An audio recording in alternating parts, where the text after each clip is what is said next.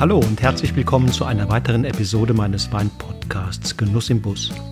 Das ist heute der krönende Abschluss meiner 15-teiligen Serie zu Ehren des über die Landesgrenzen hinaus ungemein geschätzten Pfälzer Winzers und Kellermeisters Hans-Günter Schwarz. Doch bevor ihm in der heutigen Episode die Bühne ganz alleine gehört, will ich zunächst doch noch einmal kurz zurückblicken, zurückblicken auf die vergangenen 14 Folgen, in denen sich 14 seiner Schüler und Schülerinnen also vor allem Azubis, aber auch Praktikanten und Mitarbeiter im Interview mit mir an ihre Zeit bei und mit Hans-Günther Schwarz erinnern. Ihnen allen gilt zunächst mein Dank, denn Sie haben diese Hommage überhaupt erst möglich gemacht. Ihre Erinnerungen haben den Menschen Hans-Günther Schwarz und seine Lebensleistung noch einmal so richtig gebührend in den Fokus gerückt. Seine herausragenden fachlichen Qualitäten und den damit einhergehenden, phasenweise wirklich revolutionären Einfluss auf die Entwicklungen im deutschen Weinbau ebenso wie seine menschlichen Qualitäten, seine große Empathie und die enorme Wertschätzung, die er allen entgegenbrachte, mit denen er verkehrte. Ein Leben als Wohltäter, der Winzer und Menschenfreund Hans-Günter Schwarz. So könnte der Titel einer Biografie lauten, die einmal über ihn verfasst wird. Es ist schon bemerkenswert, wie einhellig seine Schüler alle im Rückblick Hans-Günter Schwarz zum einen als genialen, innovativen und seiner Zeit weit vorauseilenden Winzer und Kellermeister erinnern und wie einheitlich sie zum anderen ein Bild vom Menschen Hans-Günter Schwarz zeichnen, das freundlicher nicht hätte ausfallen können. Sie beschreiben ihn nicht nur als grundanständig, fair und kameradschaftlich, sondern auch als einen zuverlässigen, integren, aufrechten und mutmachenden Vorgesetzten. Und darüber hinaus als einen überaus charmanten, inspirierenden und humorvollen Zeitgenossen. Wow! Wer wünscht sich nicht solch enorm wertschätzende Zuschreibungen, auch für sich selbst? Ohne zu übertreiben, darf seine akribische, qualitätsversessene Weinbergspflege für die allerlängste Zeit seines Wirkens als revolutionär gelten. Mit seiner Überzeugung, Weinqualität entsteht im Weinberg, stand er noch bis weit in die 80er Jahre hinein auf weiter Flur allein und auch noch in den 90er Jahren war es hierzulande höchstens eine kleine Minderheit, die die Weinbergsarbeit so ernst genommen hat, wie das für Hans-Günter Schwarz eine Selbstverständlichkeit war. Nicht selten wurden seine akribischen Pflegemaßnahmen von Kollegen als Arbeitsbeschaffungsmaßnahmen belächelt, nach dem Motto, die haben da scheinbar bei Müller-Catois mal wieder nichts zu tun. Erst ganz allmählich wurde aufmerksamen Beobachtern klar, welch segensreiche Wirkung das Schwarzsche Weinbergsmanagement auf die Qualität der später in Flaschen gefüllten Weine hatte. In der großen Mehrzahl glaubte man allerdings an kellertechnischen Hokuspokus. Immer wieder berichten seine damaligen Azubis über Fachbesucher, die sie auszuhorchen versuchten, weil sie nicht glauben wollten, was Hans-Günter Schwarz ihnen über die von ihm praktizierten Methoden und Techniken der Weinbereitung erläuterte. Sie vermuteten, er führe sie hinters Licht und ließe sie über die wahren Gründe seiner außerirdischen Weinqualitäten im Ungewissen. Selbst der eine oder andere Azubi kam aus dem Staunen nicht mehr heraus, wenn er die Praktiken von Hans-Günter Schwarz mit denen aus dem elterlichen Betrieb verglich. Denn dort herrschte in den Monaten nach der Ernte bis zur Flaschenfüllung emsige Betriebsamkeit. Schwefeln, pumpen, schönen, Säure korrigieren, Weinstein stabilisieren, filtrieren und nochmal schwefeln, bevor dann endlich die finale Flaschenfüllung und die oft viel zu früh erfolgte. Hans-Günter Schwarz verfuhr anders, weil er stets perfekt reifes und sauberes Lesegut auf die Kelter brachte, konnte er den werdenden Wein weitgehend sich selbst überlassen. Sicher eine starke Mostvorklärung war notwendig, aber die genügte Hans-Günter Schwarz. Dabei kam ein in Kooperation mit der Firma Straßburger auf seine Bedürfnisse hin weiterentwickelter Druckfilter zum Einsatz. So konnte auf die damals scheinbar alternativlosen Bentonitschönungen verzichtet und direkt von der Hefe wegfiltriert werden. Für die besondere, fruchtintensive Stilistik der Weine von Hans-Günter Schwarz waren sicher noch weitere Aspekte wichtig.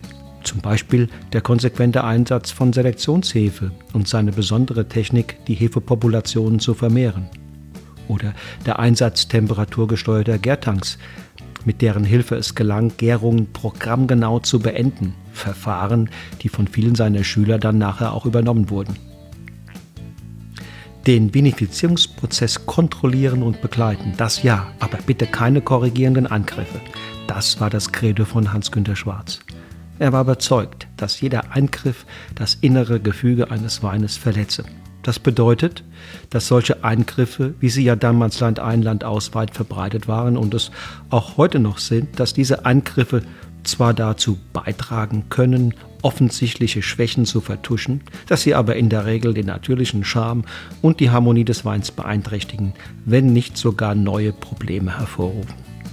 Für Hans-Günter Schwarz waren all diese Angriffe immer ein untrügliches Zeichen, entweder einer unzureichenden Pflege der Rebanlagen oder eines mangelnden Vertrauens in den werdenden Wein. Oder beides. Werden die Hausaufgaben im Weinberg gemacht, dann besteht das Beste, was ein Winzer für seine Weine tun kann, in einer vornehmen Zurückhaltung, in kontrolliertem Nichtstun. Deshalb ist auch die weitläufige verwendete Zuschreibung Kellermeister für das Selbstverständnis von Hans-Günter Schwarz völlig fehl am Platz. Er war Winzer mit Haut und Haaren, unendlich besessen von der Lage, dem Boden, den Reben und den Trauben, stets bereit, in seinem Qualitätsstreben Risiken und Opfer auf sich zu nehmen. Hinzu kommt bei Hans-Günter Schwarz ein untrügliches Gespür für die Bedürfnisse der Reben. Neben einer gehörigen Portion Intuition gründet dieses Gespür vor allem in fortwährenden Beobachtungen dessen, was Tag für Tag und Jahr für Jahr in den Weinbergen vor sich geht. Diejenigen, die eng mit ihm zusammengearbeitet haben, waren unisono beeindruckt von seiner Liebe und großen Sensibilität für die Natur, die Pflanzen und die Prozesse von Werden und Vergehen, von Wachstum und Regeneration. Fast schien es so, als würde er auf Du und Du sehr gefühlvoll und zugewandt mit den Weinbergen Zwiesprache halten, als habe er die Gabe einer synergetischen Kooperation und könne einschätzen, was notwendig sei, damit die jeweiligen Bedürfnisse von Mensch und Natur gleichermaßen zum Zuge kommen können. Mit seinen Abfüllungen aus den Sorten Riesling, Weißburgunder, Scheurebe, Gewürztraminer und seinem Liebling, dem Rieslaner, hat er über die Landesgrenzen hinaus für Furore gesorgt und das stilistische Ideal einer ganzen Generation geprägt. Selbst seine einfachsten, trockenen Weine waren stets ausgewogen, charaktervoll und ansprechend. Die edelsüßen Bouteillen aus streng selektierten und von Edelfäule befallenen Trauben besaßen eine Erhabenheit und einen geschmacklichen Reichtum, der ihnen nicht nur deutschlandweit, sondern darüber hinaus absoluten Ausnahmestatus sicherte. Sie vereinten Kraft und Eleganz, Harmonie und Brillanz, Trinkigkeit und Langlebigkeit. Hans-Günter Schwarz hat aber nicht nur köstliche, ungemein faszinierende und vor allem präzise gearbeitete fruchtintensive Weine gekeltert. Er war auch als Lehrer und Ausbilder ausgesprochen einflussreich. In seiner Zeit bei Müller-Cartois in Neustadt hat er nicht viel weniger als 100 Lehrlinge und Praktikanten betreut, gefördert und in ihrer Entwicklung zu Winzern und Winzerinnen nachhaltig geformt. Als Ausbildungsbetrieb war das Weingut zunächst ein Geheimtipp aber dann, spätestens seit Beginn der 90er Jahre, vergleichbar mit einem Sechser im Lotto. Es galt als absolutes Aushängeschild und entpuppte sich immer mehr zu einer Kaderschmiede einer ganzen Generation junger, engagierter und motivierter Nachwuchswinzer. Dass die Bewerbungen dann immer öfter auch aus den renommiertesten Betrieben der Region und weit darüber hinaus kamen, mag auch damit zu tun haben, dass ein paar Monate an der Seite von Hans-Günter Schwarz selbst die Biografie junger Azubis aus den allerbesten Betrieben in noch größerem Glanz erstrahlen ließ. Wie er selbst wohl über diesen Wettbewerb um Ausbildungsplätze im Hause Müller-Cartois gedacht hat? Der Andrang war jedenfalls riesengroß und man musste sich Jahre im Voraus bewerben, wenn man sich zumindest eine gewisse Chance bewahren wollte, einen der begehrten Ausbildungsplätze zu ergattern. Dass man als Schüler, als Lernender bei Hans-Günter Schwarz auf fachlich allerhöchstem Niveau unterwegs war, davon durfte man bei all seinem Renommee und der Exzellenz seiner Weine ganz selbstverständlich ausgehen. Dass aber Hans-Günter Schwarz seine Azubis vielleicht mehr noch als durch seine fachlichen Qualitäten, durch seine Menschlichkeit, seine Zugewandtheit und seine positive Ausstrahlung und Empathie beeindruckt und begeistert hat. Das dürfte so manche, die bei ihm waren, überrascht haben. Ganz sicher aber hat genau diese menschliche Komponente entscheidend dazu beigetragen, dass alle, die ich am Telefon hatte, beteuern, wie wertvoll und unvergesslich die Zeit gewesen sei, die sie bei und mit Hans-Günter Schwarz haben verbringen dürfen. Er hatte die besondere Gabe, seinen Mitmenschen und ganz speziell den jungen Auszubildenden wertschätzend und auf Augenhöhe zu begegnen, sie nicht nur zu exzellenten Winzern zu formen, sondern auch ihre persönliche Entwicklung und ihre sozialen Kompetenzen im Blick zu haben und sie positiv zu beeinflussen. Fachliches und Persönliches trugen quasi im Doppelpack dazu bei, die jungen Menschen für den Beruf des Winzers zu begeistern. Lukas Pischler erinnert sich, Hans-Günter Schwarz hat mich so richtig für den Beruf des Winzers begeistert. Er hat mich abgeholt, mitgenommen und mir so viel gezeigt und erklärt, wie ich das von zu Hause gar nicht gewohnt war. Und Markus Wörle meint, Hans-Günter Schwarz ist ein sehr emotionaler Mensch und ein Mensch mit einer sehr, sehr hohen sozialen Kompetenz. Für mich war es damals sehr beeindruckend zu sehen, wie er mit Lehrlingen, mit Arbeitern, eigentlich mit allen Menschen umgegangen ist. Immer auf Augenhöhe, immer respektvoll. Er hat geholfen, wo es gegangen ist. Er hat immer gute Laune gehabt und gute Laune verbreitet. Er war einfach immer positiv eingestellt. Das war schon sehr beeindruckend. Und weiter meint Markus Wörle, er hat ja damals bereits enorm viel erreicht. Das Weingut Müller-Cartois an die deutsche und internationale Spitze geführt und die Weinstilistik einer ganzen Generation geprägt. Und trotzdem konnte er so unendlich viel Nähe zulassen. Das fand ich sehr beeindruckend. Der ganze Erfolg und der Rummel um seine Person und seine Weine schienen ihn überhaupt nicht groß zu beeindrucken. Im Gegenteil, er ist immer mit beiden Beinen auf dem Boden geblieben. Tina Pfaffmann hat ja bereits einen passenden Titel für die Biografie über ihn gefunden. Das Leben von Hans-Günter Schwarz, genussreich, witzig und emotional. Dass man ihn nicht auf seine fachlichen Kompetenzen reduzieren konnte, das haben sicher seine Mitarbeiter und all die vielen Azubis mit am intensivsten erfahren. Frank John erinnert sich deshalb wahrscheinlich auch nicht ganz zufällig besonders lebhaft an die Nächte mit Hans-Günter Schwarz und den anderen Kollegen und Lehrlingen, wenn sie nach getaner Arbeit im Keller saßen, Wein tranken und eine ungemein schöne, entspannte und redselige Atmosphäre herrschte. Es wurde über Fachliches, Persönliches und Kurioses gesprochen. Jeder konnte sich ungezwungen einbringen und frei von der Leber erzählen. Das alles war möglich, weil Hans-Günter Schwarz keine Hierarchien, sondern Begegnungen auf Augenhöhe liebte bleibt am Ende allein die Frage, wie weitgehend ist Hans-Günter Schwarz eigentlich in seinen Aufgaben als Winzer und Kellermeister bei Müller-Cartois aufgegangen? Blieb noch Zeit und Muße für Privates und die Familie? Oder war er vielleicht manchmal zu pflichtbewusst, zu sehr Menschenfreund, um auch mal Nein zu sagen? Die Gefahr, dieses Nein zu verpassen, ist immer dann besonders groß, wenn Erfolg, Reputation und eine gewisse Berühmtheit mit viel Nächstenliebe und Empathie zusammenfallen. Wie dem auch sei. Auf meine Frage, ob ich ihn mir heute als glücklichen Menschen vorstellen dürfe, hat er mit einem eindeutigen Ja geantwortet. Das finde ich ganz großartig und wünsche ihm von Herzen, dass das noch lange so bleiben möge. Nun also Bühne frei für Hans-Günter Schwarz. Los geht's.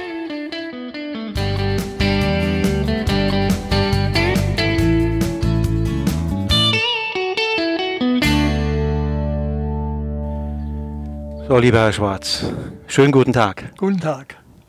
Fein, dass wir uns hier bei diesem wundervollen, was haben wir jetzt, erst 2. Juni, ne? Ja. 2. Juni, wunderschön hier. Draußen sind die Reben am Blühen. Ja. Ja. Zwei Wochen früher. Zwei Wochen früher als sonst. Mhm. Ja, das äh, ist ja nicht das erste Jahr, ne? Nein, nein. Mhm. Die äh, Klimaveränderung, die zeigt sich ganz deutlich. Ne? Die, die zeigt sich. Ja. Die zeigt sich. Ähm,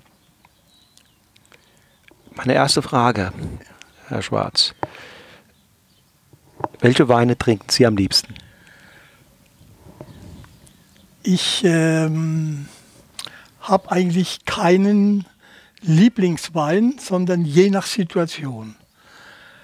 Äh, es kann sein, dass ich einen äh, ganz trockenen, säurebetonten, schlanken Riesling in einer, angenommen, es ist sehr warm, man sitzt gemütlich auf der Terrasse und ja, dann, dann, ist, dann das, ist das perfekt. Ne? Dann ist das perfekt. Dann kann es sein, dass zu einem opulenten Essen passend ein ganz tiefgründiger, schwerer Rotwein Spaß macht. Und äh, durch die Klimaveränderung haben wir ja die Chance hier, und die wird auch genutzt, große Rotweine zu erzeugen. Was da in den letzten Jahren ähm, auf den Tisch kam, möchte ich sagen, das war schon erstaunlich, grandios und sehr erfreulich. Und alle Welt weit angebauten, bekannten Rotweinsorten, die können wir hier in der Pfalz mittlerweile mhm. anbauen. Aber die Stärke ist doch immer noch beim Roten der Pinot, oder? Der Pinot, ja. Mhm. ja. Doch, mit seiner Frucht, seiner Beerigkeit. Ne? Und äh, dazu gehört natürlich auch ein ganz sensibler äh, Umgang mit Holz. Nicht zu streng, nicht zu locker. Also so, da braucht man sehr viel Fingerspitzengefühl, um den Spätburgunder äh, dass das äh, Geschmacksbild deutlich zu präsentieren. Ist nicht einfach, der Spätburgunder, Nein, das sagen viele Winzer. Ne? Es gibt rote Rebsorten, die sind ein Tick einfacher. Ja, allerdings. Ja, ja. Der, ist, manche sagen, das sei eine launische Diva. ja, ja, ja. Aber äh, es ist ja so, man, ähm, ich sage immer, es gibt kein allgemeingültiges Rezept, wie ein großer Wein entsteht, sondern ich brauche als Winzer theoretische Grundlagen. Das muss ich wissen, was bei der Weinwerdung mikrobiologisch passiert. Das muss ich haben. Aber damit ist es noch nicht möglich, ausschließlich große Weine zu erzeugen. Was ist denn ein großer Wein? Ein großer Wein ist ein Wein, der die Rebsorte perfekt darstellt, wo der Erzeuger, der Winzer, äh, im Weinberg ganz, ganz äh, sensibel, fleißig äh, Aktionismus betreibt, also Aktionismus am Rebstock, während im Keller Minimalismus gefragt ist. Kontrolliertes Nichtstun im Keller. Schwerpunkt auf Kontrolle. Das äh, ergibt die besten Weine. Also äh, perfekte Trauben ernten, schonend verarbeiten und dann im Keller einfach den Wein, das innere Gefüge des Weines nicht zu sehr strapazieren. Jede, vor allen Dingen beim Weißwein, jede Bewegung, alles was der Wein, äh, wenn er durch einen Filter muss, wenn eine Schönung erfolgt, wird das innere Gefüge schwächer. Der Wein verliert etwas. Er leidet. Er leidet. Und deswegen, wenn es möglich ist, zwei Bewegungen, Abstich von der Hefe und die nächste Bewegung die Abfüllung. Das ist ideal. Das wäre ideal. Und mittlerweile auch ist man äh, Gott sei Dank äh, in der Lage und willens, äh, langes Hefelager zu machen. Das ist, das ist für die Weine auch wichtig. Man hat, glaube ich, in so schon 60er, 70er, 80er einfach geglaubt, je früher der Wein äh, füllfertig ist, um- Umso besser. nein, dem ist nicht so. Ähm, langes Hefelager und wie gesagt, Kontrolle, aber keine, keine Aktion im Keller.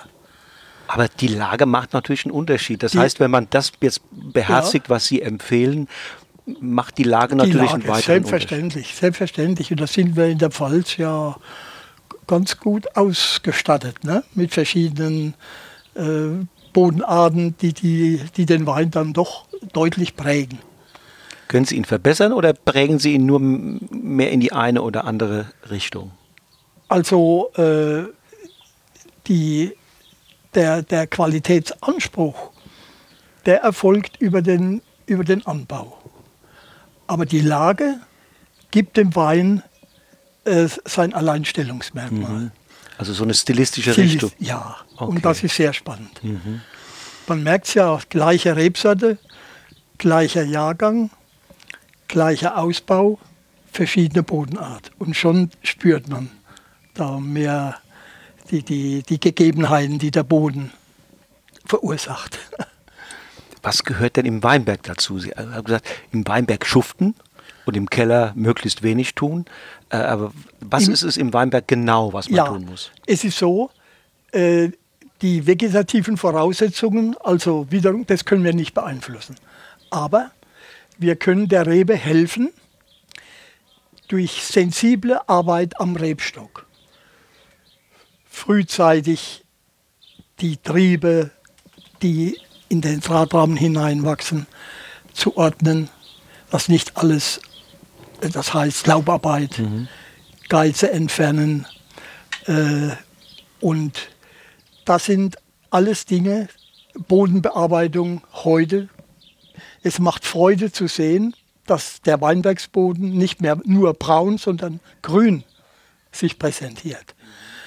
Und äh, durch die äh, Begrünung verschiedener Arten, Dauerbegrünung oder Einsaaten, haben wir ein aktives Bodenleben und äh, wir können aufgrund der Humusanreicherung äh, auf mineralische Dünger weitgehend verzichten, mhm. also vor allen Dingen Stickstoff. Mhm. Mhm. Und das ist natürlich äh, eine Sache, die äh, in jeder Hinsicht sich positiv darstellt. Tut man denn dem Weinberg und dann auch natürlich den Rebstöcken was Gutes, wenn man, äh, sagen wir mal, ökologischen Weinbau betreibt? Ja, auf jeden Fall. Auf jeden Fall. Und das ist ein Thema, das, das sich immer mehr öffnet und auch akzeptiert wird. Mhm. Was ähm, dazu möchte ich äh, noch eine ganz wichtige Bemerkung machen. Vor allen Dingen, wenn ich bin 1961 in, in die Verantwortung gekommen als Betriebsleiter, 19-jährig. Und hatte damals den Eindruck, die Winzerkollegen im Umfeld, man war höflich zueinander, hat sich gegrüßt, auch Gespräche geführt, aber die Kellertür war zu. Dass man da bereit war zu sagen, komm, wir stellen jetzt unsere Jungweine, die sind jetzt vergoren, haben ein bisschen Ruhe, jetzt machen wir mal eine Jungweinprobe, jeder bringt ein paar Weine mit. Und das war damals kein Thema. Mhm. Heute, die heutige Winzergeneration, und da, und da möchte ich die heute 60-Jährigen, dazu zählen. Das sind die, die schon die Wende gebracht haben. Ja. Ne? Und die, äh, diese, diese Bereitschaft, äh, positive Erfahrungen beim An- und Ausbau des Weines weiterzugeben, das, das war sich zusammenzuschließen, sich einfach zu öffnen und nicht mehr den Konkurrenten zu sehen in der Nachbarschaft, sondern einfach den Mitbewerber als, Kollege. Und wenn man äh, Erfahrungen, positive Erfahrungen weitergibt, dann kommt auch was zurück und es gibt nur Gewinner. Und die, die Weinszene präsentiert sich heute also so, dass man, dass man einfach das Herz geht auf. Das ne? Herz aufgeht, ja, regelrecht, ja, ja. ja, Es macht richtig Freude. Und auch die, ja, die, die Jungwinzer, die heute sich in der, in der Weinwelt umschauen, heute ist es kein Problem zu sagen, ich äh, mache mal äh, in Australien oder in Neuseeland ja. eine berufliche Erfahrung. Das war zu meiner Zeit undenkbar. undenkbar ne? ja. Und haben Sie gesagt, 61. Heute haben wir, heute haben wir äh, 2020. Das sind also 60 Jahre, ja. die Sie im Grunde genommen aktiv in der ja. Weinszene unterwegs sind. Es gibt ein Datum, das liegt irgendwo da in der Mitte. Das ist 1990. Ja. 1990. Ähm, insofern denkwürdig, weil das war die deutsche Wiedervereinigung. Ja. Und mit diesem Jahr begann ich mich für Wein zu interessieren, damals als 30-Jähriger. Begann ich mich für Wein zu interessieren. Und ich muss wirklich sagen, die Weine von Ihnen und von Müller-Cratois, das waren damals Weine, die mir sozusagen die Tür aufgestoßen haben für trockene Weißweine. Mhm. Ja, ich war früher mehr so Rotweintrinker, also ein bisschen Bordeaux habe ich ge geliebt mhm. und, und schwere Rotweine. Und bei den weißen, trockene Weißweine, da hatte ich keine richtige Beziehung ja, ja. zu. Aber Müller-Cratois hat damals äh, mhm. sagen mir so ein bisschen diese Welt erschlossen, weil das war eine ganz eigene Stilistik. Die gab es damals so in der Form nicht. Mein Bemühen war, ich ich wollte eigentlich die Traube im Glas wiederfinden. Das heißt, was vorhin angesprochen wurde, äh, viel Arbeit am Rebstock und im Keller, dieses kontrollierte Nichtstun, also die, der Schwerpunkt auf Kontrolle, nichts tun, könnt ihr sagen, oh, fleck mal einfach da den Wein, mhm. sich selbst so nicht. Mhm. Nur äh,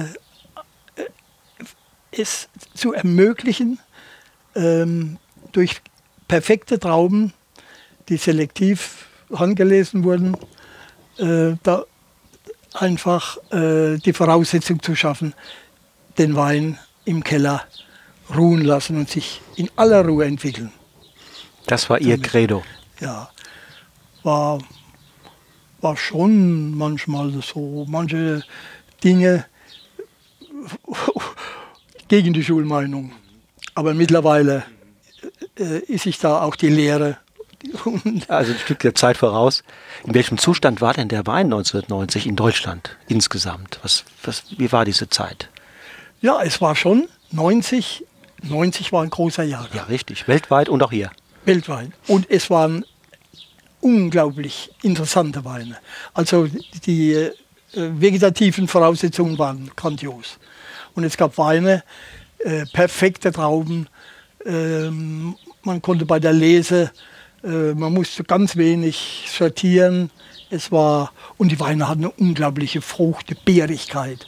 Man hat da, wo, wo, wo sensibel gearbeitet wurde, hatte man wirklich die Traube im Glas, wenn man mhm, mhm die mhm. Weine probiert hat. Also war ein, ein sehr, sehr guter Jahrgang. Bei Ihnen? Überall. Überall. Überall. Überall. Überall. Ich meine, es war ja eine Zeit, da war ja der ja, sogenannte Weinskandal, der war 85, noch nicht so richtig vergessen, oder? Ja, ja. Aber es war so, dass der Jahrgang dann äh, die Möglichkeit geboten hat, da wieder mhm. äh, das ein Stück weit in Vergessenheit das Ganze zu bringen, ja. doch hinter sich zu lassen. Ne? Ja.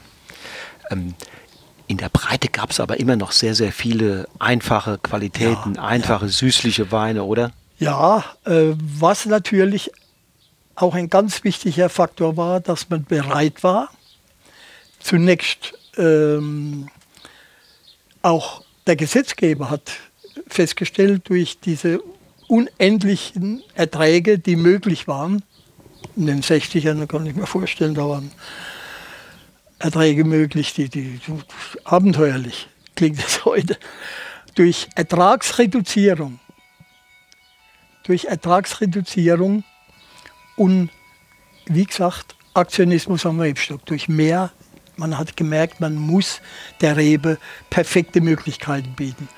Äh, durch, und, und, das ist ja, wir haben, wenn der Drahtrahmen richtig äh, positioniert ist und, und die Reben schön gerade wachsen können, nicht keine Verdichtungen sind, äh, dann äh, ist das natürlich äh, die Voraussetzung.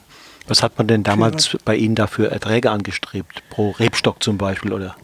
Ja, im, All, im Allgemeinen hatte man schon äh, Erträge, die, die, zum Teil weit über 10.000, 12.000 Liter gingen.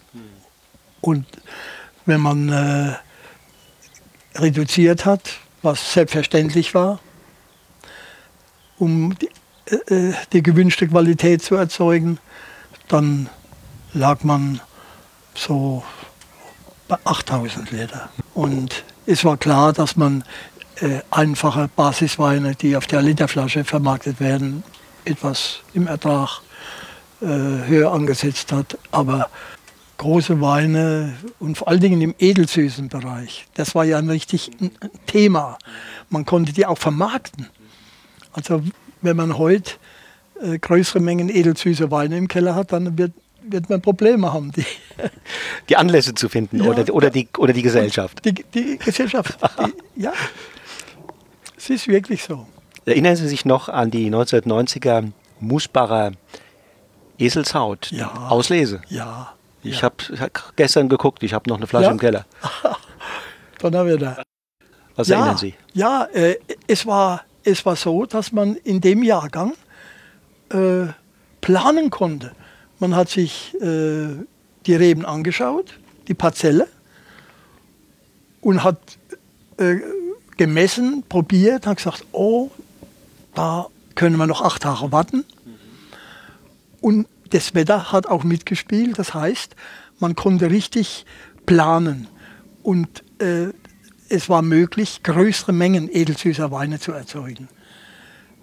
Weil es kein Zufallsprodukt war. Es war richtig planbar. Und ich meine, die zusätzliche äh, Arbeit, die da mit äh, zusammenhängt, das, das wusste man ja und das hat man auch, äh, und man hatte auch die, Gott sei Dank, hatten wir bei der Weinlese immer ein tolles Team beisammen. Immer regelmäßig, Jahr für Jahr kamen die, die Leute und man hat, ja, damals war mir auch klar, ähm, dass Fachkompetenz allein auf Dauer nicht zum Erfolg führt, wenn keine soziale Kompetenz begleitend dabei ist. Der Umgang mit seinen Mitarbeitern, egal, auch das war bei, bei, den Herbst, bei dem Herbstteam, bei der Herbstmannschaft, man hat, man hat einfach gemerkt, wenn sich die Leute angestrengt haben und dann war es doch klar, dass man da wohl ein verbales Schulterklopfen ganz spontan loswerden und sagt, oh, danke, Hast du toll schön gemacht, gut gemacht ja. Und da ja. kann man äh, Menschen, Mitarbeiter motivieren, auch Aushilfskräfte mhm. motivieren. Mhm. Und das ist ein Thema, das, ähm, wo ich auch meinen Lehrlingen ganz, ganz oft und deutlich klar gemacht habe, bitte Menschlichkeit, soziale Kompetenz mit der Fachkompetenz verbinden und dann führt das zum Erfolg. Das heißt, Sie sind hauptverantwortlich für das Renommee der tollen äh, Müller-Cartois-Weine, aber das Team und alle drumherum spielen ja, selbstverständlich. eine große Rolle. Alleine hat man keine Chance. Ne? Es, es war so, dass äh, natürlich auch der spezielle Weg, wenn man so ein bisschen mal von, von der, vom Hauptweg abgeht und so Seitenwege äh, beschreitet, in, im An- und Ausbau, da ist zunächst mal, heißt, oh, was soll denn das? Ne? Das fängt, äh, das fing damals schon sehr früh äh, mit der Begrünung an, wie man mit dem Boden umgeht und dann vor allen Dingen äh, Keller. Verzicht auf Schönung, aber das geht nur, wenn die Weine stabil sind, stabil sind nicht äh, zu viel Bewegung erfahren nicht zu, und, und langes Hefelager. Mhm. Wenn eine Hefe gesund ist, mhm. ist sie die Mutter des Weines. Dann ist sie die Mutter des Weines. Also, und wir haben immer, es hat immer Freude gemacht mit den Lehrlingen, Hefe zu probieren. Ne? Ganz unten am Restablauf mal ein bisschen raus. Gesund. Wunderbar. Und mhm. solange die Hefe gesund ist, ist der Wein behütet. Mhm. Mhm. Auch Hefe wirkt ja auch reduktiv. Ne? Mhm. Man muss äh, äh mit der SO2 nicht sofort äh, nee, aktiv nee, werden, sondern nicht. kann länger warten. Also. Wie war das denn damals? Zwei Themen heute viel diskutiert wird. Das eine ist äh, die Reinzuchthefe. Ja. War damals wahrscheinlich fast. Nee, nee, damals noch. Noch gar nicht. Nee, nee, 60er, die 70er wurden, nicht. Die wurden ja. spontan vergoren. Ja, Und ja. das lief auch gut? Das lief gut, ja. ja. Das heißt, man durfte äh, die musste natürlich auch nicht zu streng klären, dass man sagt, komplett alle Trubstoffe weg. Bei gesunden Trauben war das auch gar nicht zwingend je problematischer das Lesegut äh, ist, umso mehr muss man da tun. Ne? Da, da, aber äh, in dem Was Fall, hat man da genommen? Kieselgur oder für das Klären? Ja, äh, man, man hat auch äh, Folgendes gemacht. Man hat äh, die Weine, die Moste, lange absitzen lassen und dann nur das Klare abgezogen und den Trub dann über einen Trubfilter filtriert. Man hat also oder mit Kieselgur, mit Kropagur, äh, richtig hell gemacht. Und dann gibt es natürlich, hat die Hefe, die Naturhefe ist schwer. Die hat es schwer. Da zu gern. Aber insgesamt äh, haben wir heute äh, Reinzuchthäfen, die, äh, die wirklich äh, dem Wein nicht schaden. Wann ging das denn los in, im großen Stil, dass man Reinzuchthäfen eingesetzt hat? Ach, das war so ich, so in den 90ern. Mhm. Aber es gibt, äh, der Weg zurück äh, ist bei vielen Winzern zumindest im Teilbereich ein ja. Thema. Ne? Ja. Dass man sagt, wir machen Spontangärung und das ist ganz interessant. Und Schwefel war das heute ist ja bitte auch viel über Schwefel diskutiert. Ja. Die Schwefelmengen sind deutlich reduziert worden. Als damals. Und trotzdem sind die Weine reduktiv. Wenn man sie lange, lange auf der Hefe Hefe- liegen, ja, da man dafür. weniger Gesamtschwefel. Ja, genau. Ja. Und was, was mir auch äh, im Moment sehr gut gefällt, dass viele Betriebe wieder mit sehr viel Sensibilität Holz einsetzen. Bei Weißwein nicht das klassische Barrique, sondern das Tonneau, Ja. doppelte Größe. Und vor allen Dingen auch unter Umständen ein Teil im Tonneau, Teil im Edelstahl. Und das dann bei der Füllung Mhm. Wieder assemblieren, zusammenführen. ja. ja. Das gibt ganz spannende. Also der Umgang mit Holz ist auch sowas, das unglaublich Sensibilität erfordert. Ne? Und auch die Pfälzer Eiche kommt, Und kommt zu Fenster- Ehren. Ja, ne? selbstverständlich. Ja, doch. Also ich bin, ich bin richtig glücklich zu erkennen, dass die Weinszene einfach, das macht mir einfach Freude. Ist quicklebendig im Moment. Mein Gott, ist klick, klick lebendig. Ja. Und die j- nächst jüngere Generation, wo jetzt die Väter, ihre Söhne schon wieder, die jetzt, die, also die sind so offen. Eine Offenheit, wie man sie sich vorher nie vorstellen konnte. Neugierig, offen, Neugierig, gut ausgebildet. offen, gut ausgebildet Ja, ja. und äh, einfach, äh, es gibt Winzerbetriebe, die, es gibt Geräte, die man äh, nur ein paar Tage im Jahr einsetzen muss, aber viel Geld kosten.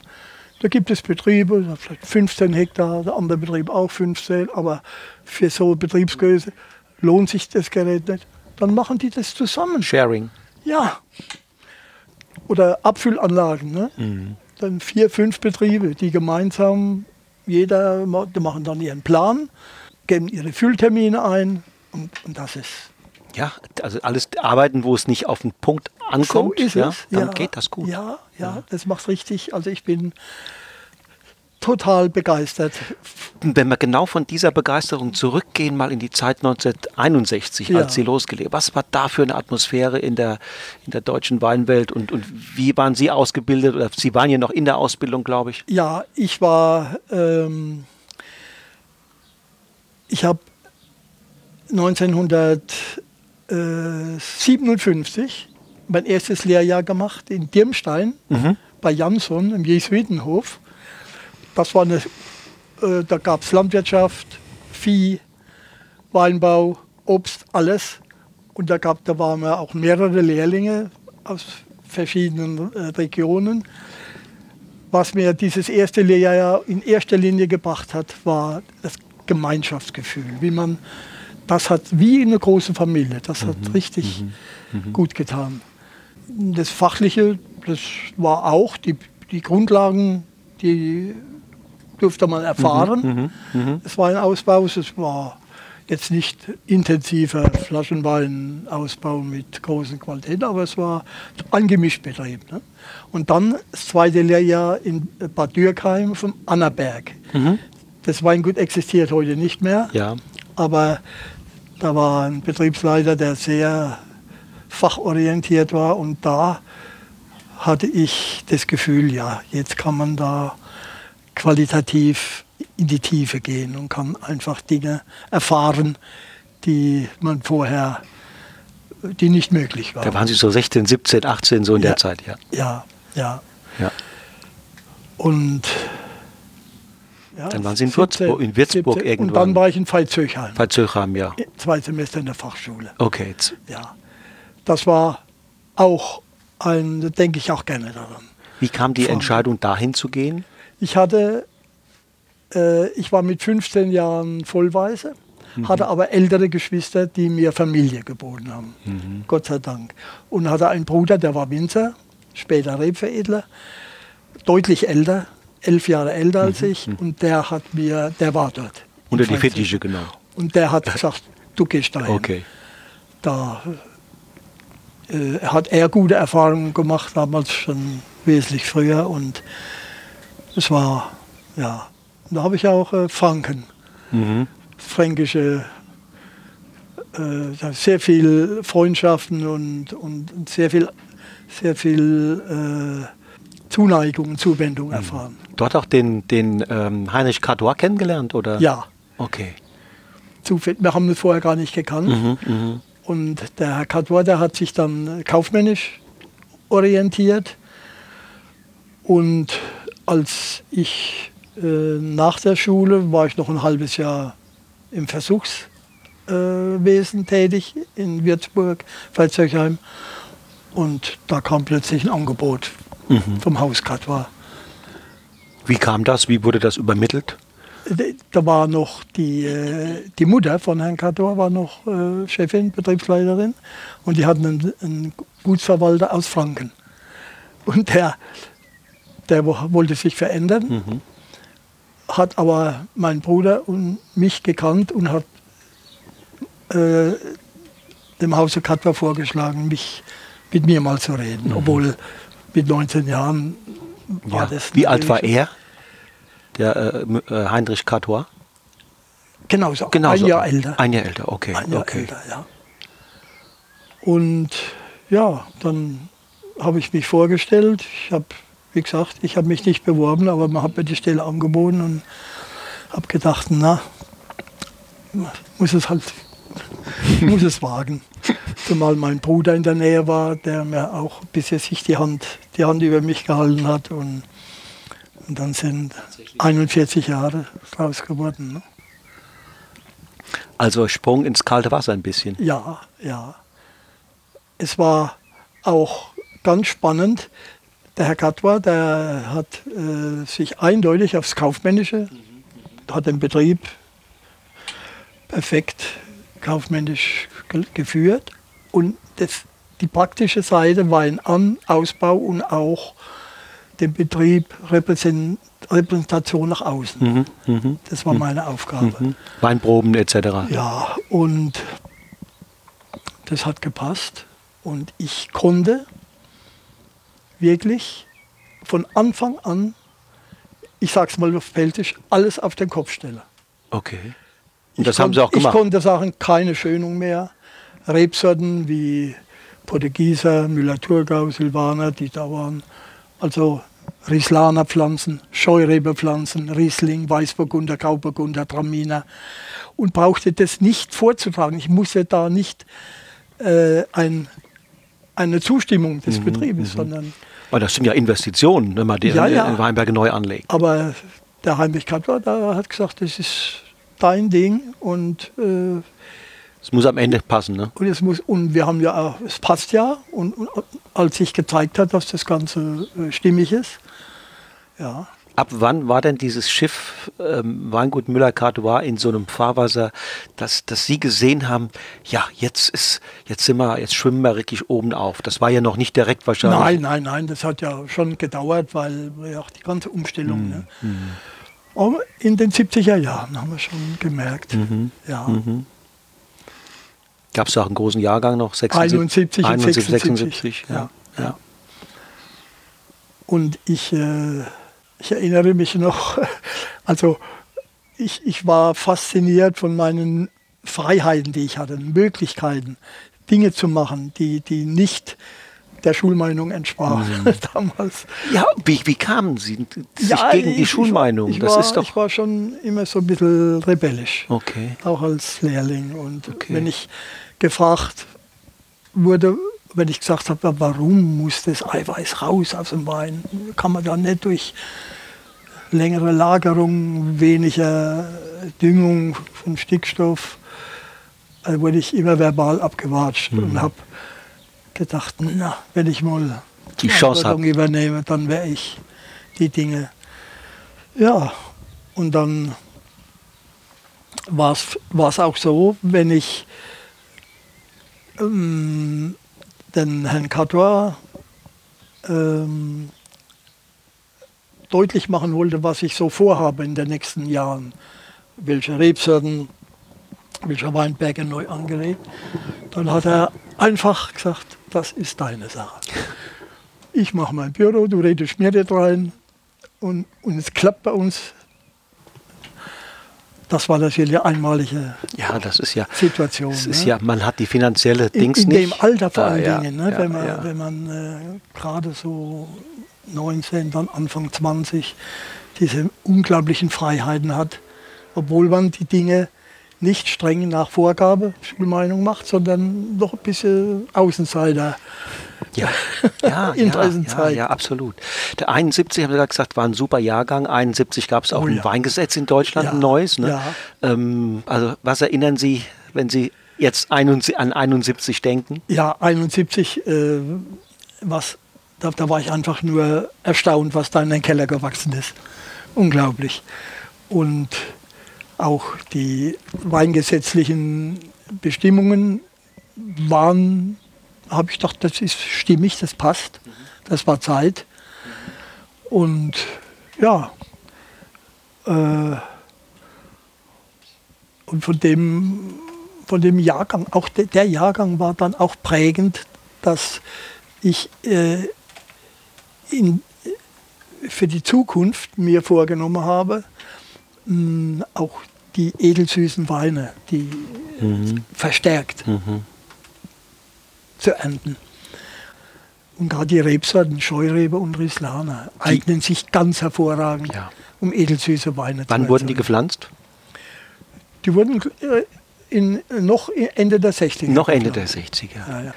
Und die, wissen Sie, diese Freiheit, äh, gleich am Anfang meiner Tätigkeit, meiner verantwortlichen Tätigkeit, äh, alles selbst entscheiden zu können, ohne Rückfragen, ohne dass man sagen muss, es muss erst äh, geklärt werden und genehmigt werden. Nein, das, das war Aber ich muss sagen, mich erstaunt es, wenn Sie sagen, junger Kerl, ne? Es gab sozusagen kein soziales Umfeld mit Kollegen, wo man wie heute über all diese Dinge diskutiert hat und wo man sich aus und, und ja, das, äh, ähm, Sie waren ja im Grunde genommen so ein Einzelkämpfer mehr oder weniger, der sich gegen die herrschende Meinung auch zum Teil mal, mal gestellt hat. Woher kam das Selbstbewusstsein, das Selbstvertrauen, dass das schon richtig gut geht? Ja, äh, ich, ich, ich glaube, das ist äh, genetisch disponiert. und, und auch mein, mein Bruder, der ältere Bruder, der auch im Weinbau war und dann Rebveredelung, äh, eigenen Betrieb aufgebaut hat, der hat mir immer Mut gemacht. Der, das, das war auch mein Vormund, Ersatzvater, der hat, der hat mir wirklich äh, auch den Weg gezeigt. Wenn man jetzt nochmal die 80er Jahre sich anguckt, ähm, da war ja auch große Mengen wurden geerntet, Oh äh, ja. viele Neuzüchtungen waren, Ja. die alten klassischen Rebsorten wurden zum Teil aus den Weinbergen eliminiert. Ähm, das war ja nicht gerade ein gesegnetes Jahrzehnt. Nein, nein. Ähm, und wie gesagt, äh, damals noch Weinmengen, die, die heute gar nicht mehr vorstellbar sind. Ne? Es wurden, es wurden äh, zwei große Bogreben angeschnitten pro Stock. Ne? Dieser Pendelbogen. Und, und dann gab es Mussgewichte, die, die, wo man dankbar war, dass die 60 Öchsle erreicht wurden. Heute nicht mehr, nicht mehr vorstellbar. Deshalb ja dann auch die Neuzüchtungen, die, das, die Ja, sich ja. da leichter getan haben. Ja, ja, Huxel, ne? Ortega, viele. Also ich äh, kann nur sagen, die heute haben wir eine Situation, wo man wirklich hohen Ansprüchen gerecht werden kann. Und der Wein, der deutsche Wein genießt auch im Ausland wieder einen sehr gutes, Ja. guten Ruf. Ja. Das war noch Ende der 80er, m, wenn ich da im Urlaub zum Teil in Frankreich oder in Italien war und man hat über deutschen Wein gesprochen. Ja. Also da haben die schon das Näschen gerümpft und, und hatten Nein, einen nein, schlechten äh, Eindruck. Wir haben, wir haben äh, weltweit haben die deutschen Weine einen hervorragenden Ruf. Und wissen Sie, man konnte in, in den Jahren, 60ern, 70ern, wenn sie da von Weinfest gingen, und da mussten sie schon gucken, dass sie einen Wein kriegen, der an, gewissen Ansprüchen genügt. Heute blind. Jeder angebotene Wein ist sauber, klar und das ist äh, schon sehr, sehr, sehr erfreulich.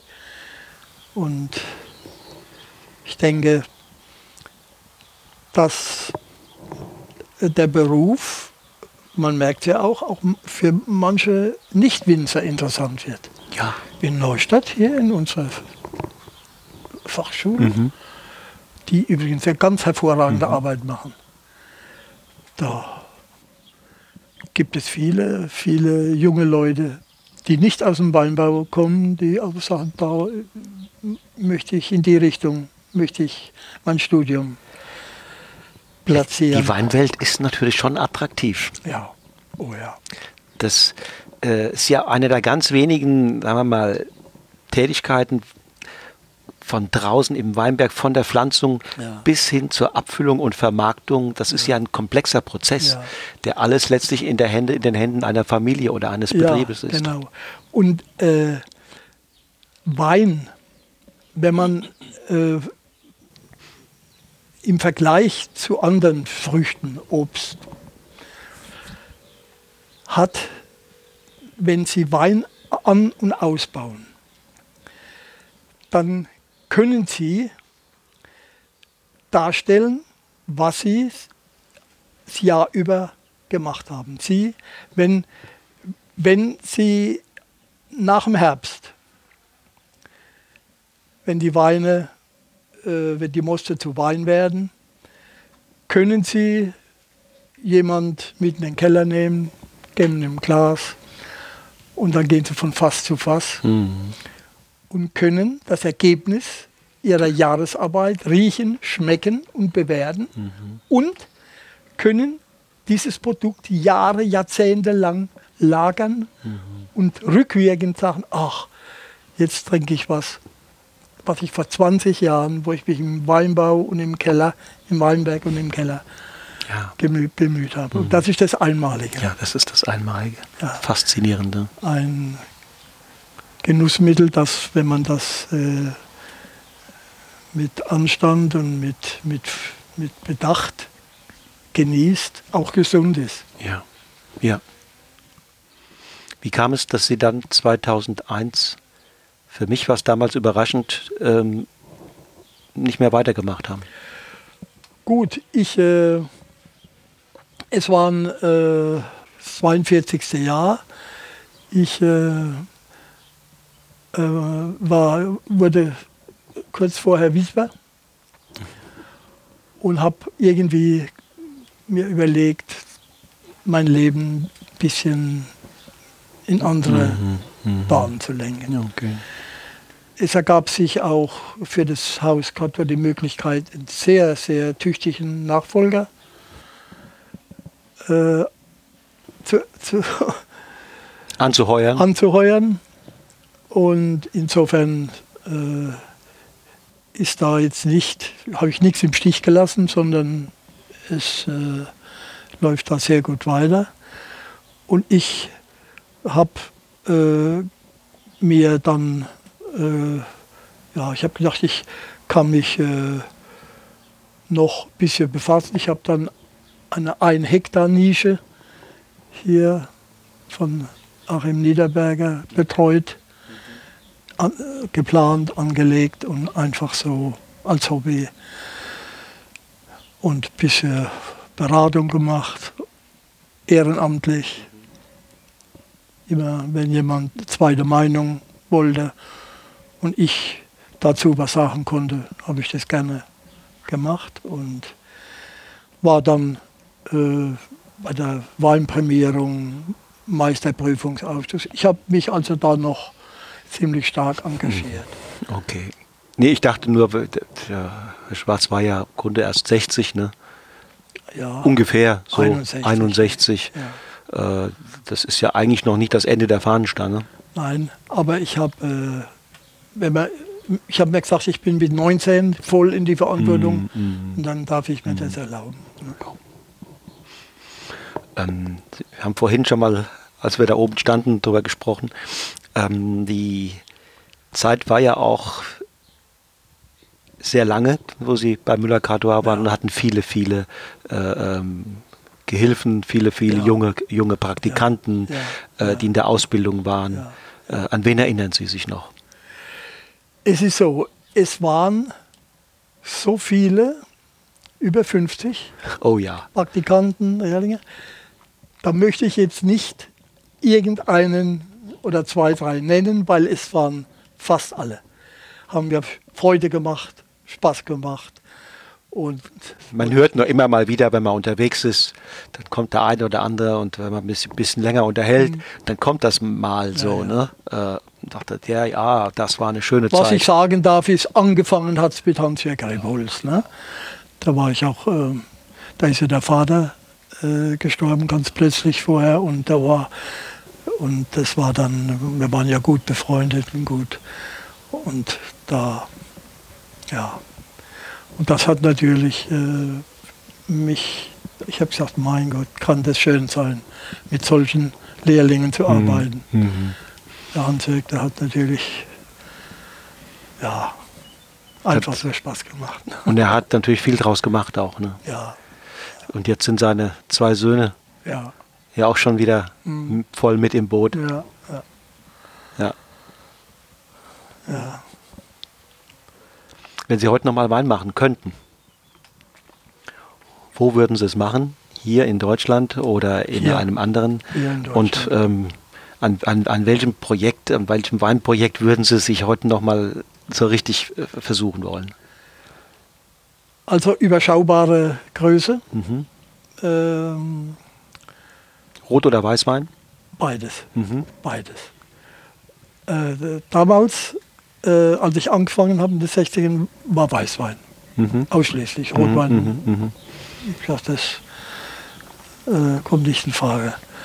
Aber heute richtig, richtig, ich, ich würde, ähm, ich könnte mir vorstellen, so 10 Hektar Mhm. Nische, Mhm. eine Ökonische Mhm. und dann alles äh, Ausreizen. ausreizen, was, was überhaupt möglich ist, weil da, Wieso im, Weinbau, Im Weinberg würden Sie biologisch arbeiten? ja, Ja. selbstverständlich, selbstverständlich, ja. Ähm, Was, wir haben vorhin gesagt, interventionsarm im Keller, so der Ja, Begriff ja. viel, kontrolliertes ja. Nichtstun. Ja. Ähm, da gibt es ja heute zum Teil auch diese Naturweine, da wird das ja ausgereizt. Ne? Schwefel zum Teil knapp oder, oder gar, nicht, oder gar nicht. Äh, sehr lange Hefelagerung, äh, sogar zum Teil auf der. Schale so ein Stück weit auch vergoren, um phenolisch zu es werden. werden, äh, es werden heute ähm, bei der Gärung, mit der Gärung, ganze Beeren mit vergoren. Das ist, äh, ja, ja. Das, das sind Dinge, die äh, Spaß machen, die, wobei ähm, sich ausschließlich auf solche äh, Weine äh, konzentrieren. zu konzentrieren, ähm, das äh, würde ich nicht machen. Aber am Rand. In kleinen Mhm. Wird sich schon Gebieten. jucken, ne? In kleinen ja, ja, Gebieten, das glaube ne? ich. Ja. Ja. Und wenn Sie zurückgucken, man kann ja durchaus mal sagen, Mensch, ja, das war ja eine ganz erfolgreiche Ja. äh, Laufbahn. Welche Ihrer ähm, mal, Persönlichkeitsmerkmale glauben Sie waren für, diese, für diesen Erfolg, für diese Karriere als Kellermeister äh, wichtig und verantwortungs äh, verantwortlich? Also zunächst, ähm, ich war, ich bin ja 41 geboren und Kriegskind. Kriegskind und die Jugend, ich habe äh, immer Zuwendung erfahren von meinen Eltern. Wir waren fünf Geschwister, ich war mit Abstand der Jüngste. Mein- Also meine, der nächste war äh, dreieinhalb Jahre älter und meine Schwester 17 Jahre.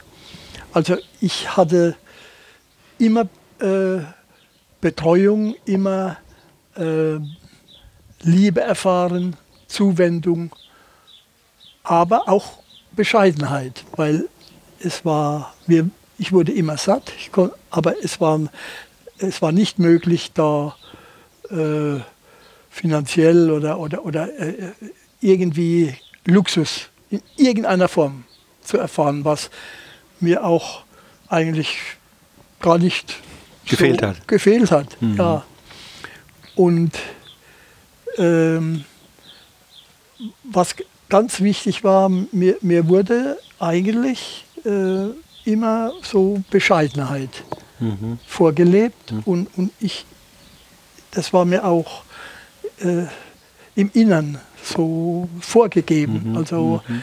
nicht zurückhaltend und einfach ähm, ja, meinen Mitmenschen freundlich und zu begegnen.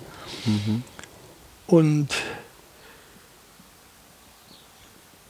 dann äh, auf der anderen Seite ähm, als Vorbild auch, mein Bruder hat mir das vorgelebt, der gesagt hat, äh, du musst nicht, wenn du äh, fachlich äh, in einem Alter bist, wo, wo du Beruf, beruflich Tätigkeit beginnst, ähm, alles, alles äh, ohne Rückfrage äh, übernehmen, sondern äh, die eigene Gedanken machen. Mhm. Was, was äh, liegt dir nahe und deswegen vielleicht auch diese mhm. etwas mhm. sehr mhm. Äh, reduzierte Übernahme von Vorgaben. Ne? So wird es gemacht. Und, das, und ich, ich glaube, das war der richtige Weg. Welche Rolle spielte Fleiß? Ganz wichtig. Äh, aber nicht gezwungenermaßen, sondern hm. körperliche Arbeit und das hat mir immer Spaß gemacht. Spaß dran, schon, ja. schon da war ich mhm. noch relativ klein. Mhm. Und ich hatte auch die Möglichkeit als Kind im Garten. Ja, äh, also ich bin, ich bin vor allen Dingen dankbar, dass ich, obwohl ich sehr früh keine Eltern mehr hatte, trotzdem liebevoll betreut wurde von meinen Geschwistern. Mhm. Und Sie haben vorhin den Begriff mal genannt, soziale Kompetenz, ja. das äh, als durchaus auch ein Erfolgsfaktor. Ja, ja, absolut. Mhm. Kann ich, also, ich möchte das nochmal wiederholen, ohne soziale Kompetenz kann auch überragende Fachkompetenz mhm. auf Dauer kein mhm. Erfolg sein. Mhm. mhm. mhm. Das ist meine Meinung. Ja. Gerade in so, einem, in so einer Position, ja. wo Sie Mitarbeiter haben, die Sie ja. äh, betreuen ja. müssen, motivieren müssen auch. Äh. Ein Stück weit ja auch Vorbild gewesen. Ne? Es, äh, das gilt eigentlich äh, fürs das gesamte Berufsleben. Ne? Und wie sieht, wie sieht heute 2020 ein typischer Tag des Hans-Günter Schwarz aus? Ja, also ich bin nach wie vor sehr intensiv verbunden mit dem Berufsstand, mit. Berufskolleginnen und Kollegen. Sehr stark, intensiv, was viel Freude macht. Habe einen großen Garten zu betreuen, der mir auch viel Freude macht.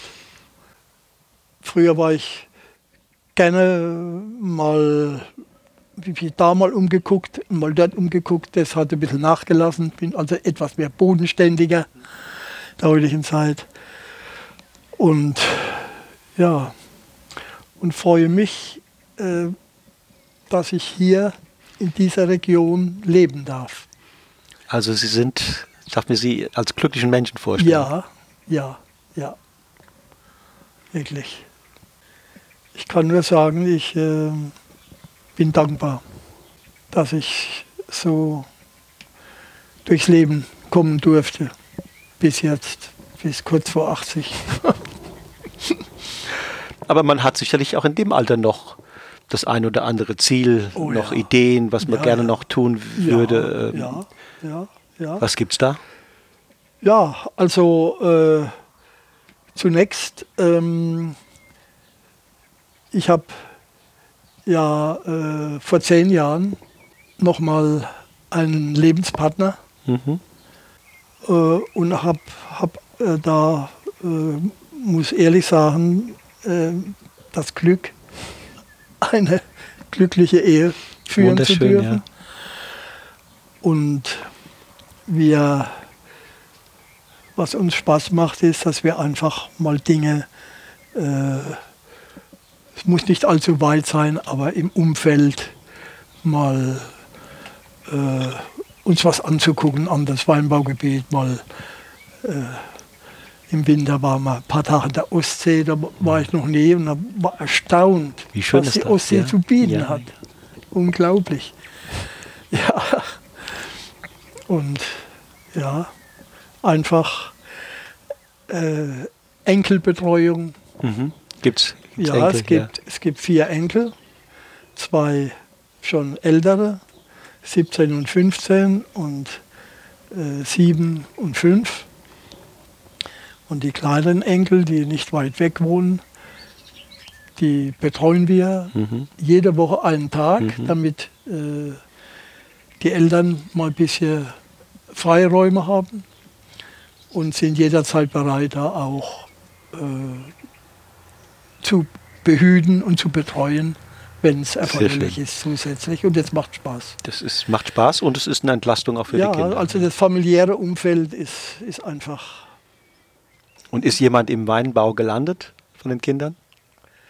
Äh, von den Kindern äh, nicht, aber jetzt von meiner, von meiner Frau, Mhm. also mein, ich sag Sohn, Ja, ja. der ja. ist bei von Winning in, Oh ja, in Deidesheim. in Deidesheim. Und Nach der Ausbildung, oder? nee, nee, der ist dort äh, zuständig für den Export. Okay. Ja, ja, stellvertretender Betriebsleiter und macht sehr erfolgreich. Schön. Verkauft ja Weine in aller Welt. Ja. Und hat aber den Beruf richtig gelernt. Mhm, Ne? Ist auch im Weinberg und im Keller tätig. Mhm. Und das macht Freude. Wir haben Da wird diskutiert, wenn man zusammen eine Flasche Wein aufmacht. ja, Da ist auch ab und zu mal eine Flasche von Winning dabei. ja, allerdings. Das heißt, Weingenuss ist nach wie vor äh, Weingenuss ist Thema Fall. ohne Ende. Ja, auf, das, jeden das, Fall, auf jeden ja. Fall. So, Herr Schwarz, ich habe da noch eine letzte Frage. Ja. Welchen Wein trinken wir jetzt zusammen? Jetzt trinken wir eine Rieslader Auslese Schön. und aus dem Jahrgang 1998 98 von Müller-Cartois. von Müller-Catois. Was war das für ein Jahr, 98? 98 war für das Haus Catois für der größte Jahrgang. Mengenmäßig oder qualitativ? Quali qualitativ in allen Belangen. Okay. Es war ein guter Jahrgang, aber wenn ich mit Berufskollegen Mhm. ge gesprochen habe und jetzt das anspreche, sagen die, ja gut, aber jetzt nicht so. be- Aber bei uns, Mhm. bei Müller-Catois, hat in diesem Jahrgang alles gepasst. Vor allen Dingen dieser Rebsorte Rislana Ja. hat da ein Ergebnis gezeigt, das war umwerfend, unglaublich. Ja, das ist eine tolle Sorte, ne? Eine, un unglaublich, was wir da in den, was da in den Keller gewachsen ist. Fein. Es war Und danach kam ja zwei Jahre später kam ja eine Katastrophe, ne? 2000. 2000 Uiuiui. man, es war, es war so, äh, zu, es hat gar nicht so schlecht ausgesehen zu Beginn der Traubenreife, aber dann, als die Trauben so richtig, als es im Herbst zuging, hatten wir Treibhauswetter. Feucht, warm, feucht. Wenn man in, die Weinberge, in die Feldwege gelaufen ist, hat man sofort Essig gerochen. es war ein, der dramatischste Jahrgang, den, den ich erlebt habe. Wir haben zum Teil 30 bis 50 Prozent der Trauben entsorgt. ne? Also am Stock. Hab unglaublich. Denken wir lieber an den 98er. Denken wir lieber an den 98er. Aber die, äh, wir konnten uns durch den 98er, konnten wir uns das 2000 leisten. Leisten, ja. Nur gesunde Trauben zu ernten. Wir haben damals Förderband äh, eingerichtet, kleine Behälter und haben äh, alle Trauben, die ganz extrem selektiert wurden, nochmal nachgelesen mhm. vom Förderband. Mhm, mhm. Ungeheuer viel Arbeit. Ungeheuer viel Arbeit bei einer halben Ernte. Ja. Aber das muss man sich leisten. Das hat sich können. gelohnt. Wir konnten, wir wollten uns nicht entschuldigen müssen bei unseren Kunden für diesen Jahrgang. Glaube ich Ihnen. Das, äh, ja, das Renommee ist ja, ja. Äh, dauert, bis man es hat und dann ist ja, es schnell verspielt genau, durch so einen genau. Jahrgang. Ne? Und der 98er, der hat im Vorfeld, das war einfach grandios. Unglaublich, dann, unglaublich, was der Jahrgang uns geboten hat. Dann freue ich mich auf die 98er Rieslaner Auslese. Ja. Vielen Dank. Gerne. Fein. Dann, lieber Schwarz, ganz herzlichen Dank für die Gerne. Zeit. Gerne. Für das nette Gespräch. Ja, ich bedanke mich. So, ihr Lieben, mit dem Ende dieses Interviews ist also nun auch das Ende meiner 15-teiligen Hommage an Hans-Günter Schwarz gekommen. Ich möchte mich noch einmal bei Hans-Günter Schwarz persönlich ganz herzlich bedanken für das Interview, die Fotos und den wunderschönen Kontakt. Ein Dankeschön sende ich auch seiner lieben Frau Sabine Clara und allen anderen Mitwirkenden, ohne die das Ganze hier ja gar nicht möglich gewesen wäre. Vom Taunus aus rufe ich euch allen zu, lasst uns doch mal treffen und ein rauschendes Fest miteinander feiern. Bis dahin, lasst es euch schmecken. Tschüss und auf Wiedersehen.